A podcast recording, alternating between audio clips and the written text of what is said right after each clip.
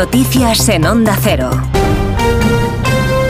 Buenas noches. El juez de la Audiencia Nacional, Ismael Moreno, instructor del caso Coldo, considera aprobado que el presidente del Zamora Club de Fútbol, el principal comisionista de la trama, Víctor de Aldama, tenía un pase especial en el Ministerio de Transportes durante la época en la que José Luis Ábalos estuvo al frente de la cartera. Tenía vía directa para influir en la adjudicación de los contratos que se investigan después de examinar llamadas y correos electrónicos intervenidos por la Guardia Civil. Este miércoles ha declarado en la Audiencia Nacional uno de los presuntos cabecillas de la operación, el empresario Juan Carlos Cueto, que ha defendido que todos los contratos que se realizaron fueron legales. Asegura que no se pagaron comisiones irregulares y que los precios que se ofrecieron por el material sanitario en la pandemia eran ajustados al mercado. El juez le ha prohibido salir de España tal y como había solicitado la Fiscalía Anticorrupción. Mientras tanto, en una entrevista en más de uno, el exministro José Luis Ábalos se ha lamentado de que el presidente del Gobierno haya cambiado de opinión respecto a su dimisión y le acusa de ceder ante la presión mediática. A mí lo que me trasladan es que esa era la posición eh, cuando se produjeron las detenciones, ¿no? cuando se producen las detenciones, el secretario general no ve que usted tenga que renunciar a No, hombre, al ver que no estoy acusado y tal, pues no acaba de entender eso. Y pasa algo que cambia... cambia... O la presión, la presión la presión, el sensacionalismo, los titulares, el escándalo. Ábalos ha dicho además que va a recurrir su suspensión de militancia y ha confirmado que fue el actual secretario de organización del PSOE, Santos Cerdán, quien le pidió que dejara el acta de diputado. En otra línea de asuntos, la presidenta de la Comisión Europea, Ursula von der Leyen, ha adelantado un plan de estrategia industrial que va a presentar próximamente ante los 27.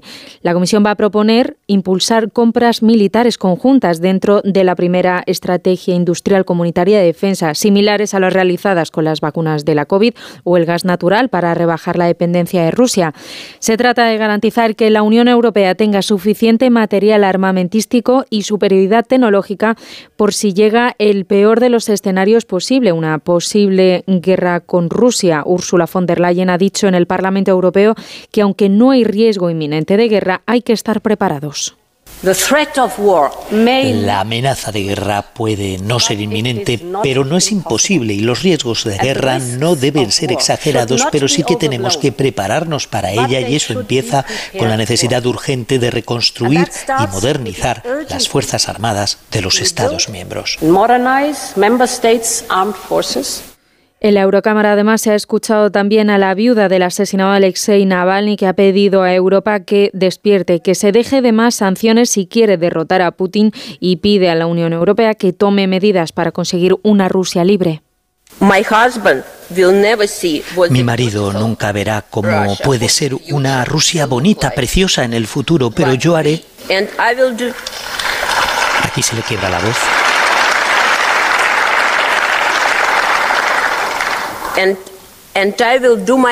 Pero haré lo mejor que pueda para que ese sueño, el suyo, se haga realidad. Para que pierda el diablo y ese bonito futuro llegue. Gracias.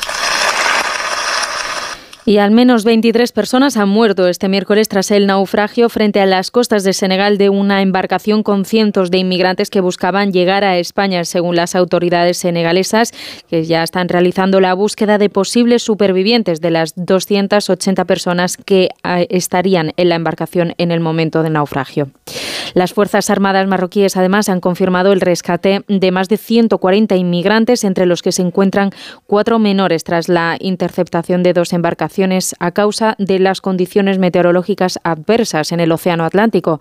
Corresponsal en Rabat, Antonio Navarro suma y sigue tanto en la ruta migratoria mediterránea como en la Canaria. Las autoridades marroquíes informaron ayer de la muerte de ocho personas y del rescate de otras nueve tras el naufragio de su embarcación junto a las costas de Nador. Además, la Marina Real de Marruecos informaba del rescate de 140 personas en dos operaciones llevadas a cabo en el litoral del Sáhara Occidental. Entre tanto, más de un centenar de migrantes, llegados el pasado domingo a la isla de Alborán desde Marruecos, permanecen custodiados por la Armada Española a la espera de ser trasladados a Almería.